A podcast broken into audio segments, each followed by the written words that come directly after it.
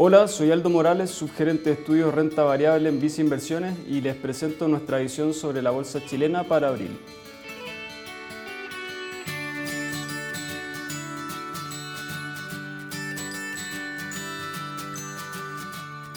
En marzo, la bolsa chilena siguió en terreno positivo, registrando un retorno de 7,1% en pesos, acumulando su quinto mes consecutivo al alza superando nuevamente a los índices de mercado emergente y latinoamericanos. Los factores que han impulsado a la bolsa local en el corto plazo siguieron presentes en marzo, destacando el fuerte dinamismo del precio del cobre, la exitosa campaña de vacunación contra el COVID-19 y la positiva temporada de resultados del cuarto trimestre de 2020. Sin embargo, el aumento sostenido en el nivel de contagios que se observó hacia el cierre de marzo ha superado incluso las predicciones más pesimistas del mercado, Nadie preveía que en marzo íbamos a estar en el peor momento de la pandemia. En este sentido, la imposición de nuevas cuarentenas y restricciones de movilidad van a tener efectos adicionales en algunos sectores, como por ejemplo el sector retail, donde se está prohibiendo el comercio de bienes no esenciales, incluso por delivery, por lo que no está claro qué es lo que va a pasar con las ventas de las tiendas por departamento, como Falabella y Ripley en abril.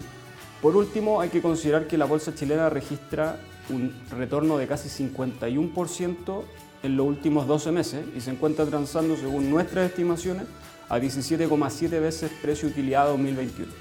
Un nivel bastante alineado con el promedio histórico, por lo que creemos que hay poco espacio de retorno adicional en el corto plazo, hasta que la incertidumbre relacionada a la pandemia y a las elecciones constituyentes se resuelvan durante las próximas semanas. Al cierre de marzo terminó de reportarse la temporada de resultados del cuarto trimestre de 2020, donde según nuestras estimaciones, las empresas IPSA dieron cuenta de una recuperación importante, con crecimiento en utilidades de aproximadamente 23% a nivel agregado y 13% excluyendo eventos no recurrentes. Destacamos además que el 60% de las compañías reportaron sobre lo esperado en nuestras estimaciones, principalmente asociado al fuerte impacto que tuvieron los retiros de fondos previsionales y estímulos económicos en empresas de sectores ligados a la demanda interna, principalmente el sector retail. A nivel económico, el IMASEC de febrero registró un retroceso de 2,2% año contra año, lo que se encontró bajo las expectativas del mercado. El aumento de las restricciones sanitarias afectó negativamente el proceso de reactivación. Sin embargo, los diferentes estímulos económicos, transferencias o retiros de fondos continúan impulsando las expectativas en 2021.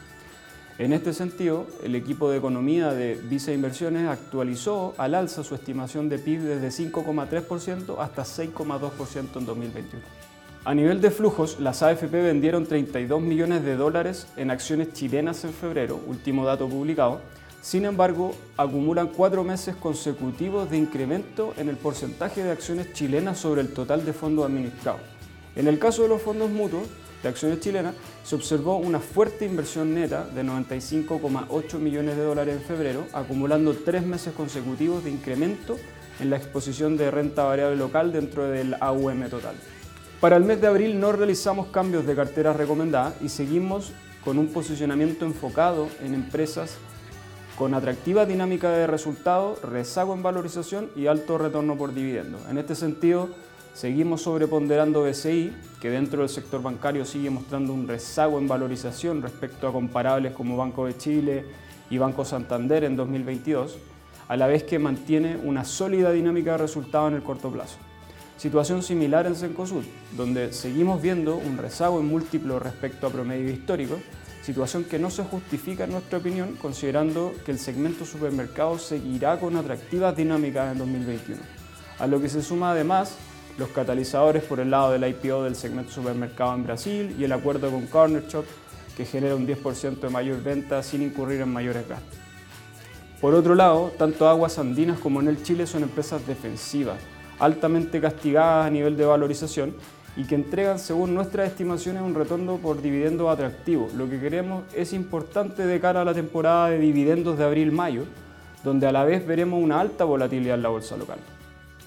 Por último, Andina B es una acción que sigue fuertemente rezagada respecto a sus múltiplos históricos y de las últimas transacciones dentro de la industria, además de que mostrará un repunte importante en tendencias del negocio en 2021, principalmente en Chile, a lo que se suma su atractivo retorno por dividendo en 12 meses.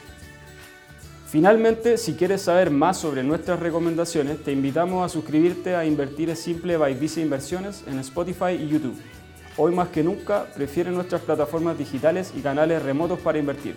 Hazlo desde viceinversiones.cl, desde la app Banco Vice o contacta directamente a tu ejecutivo de inversión.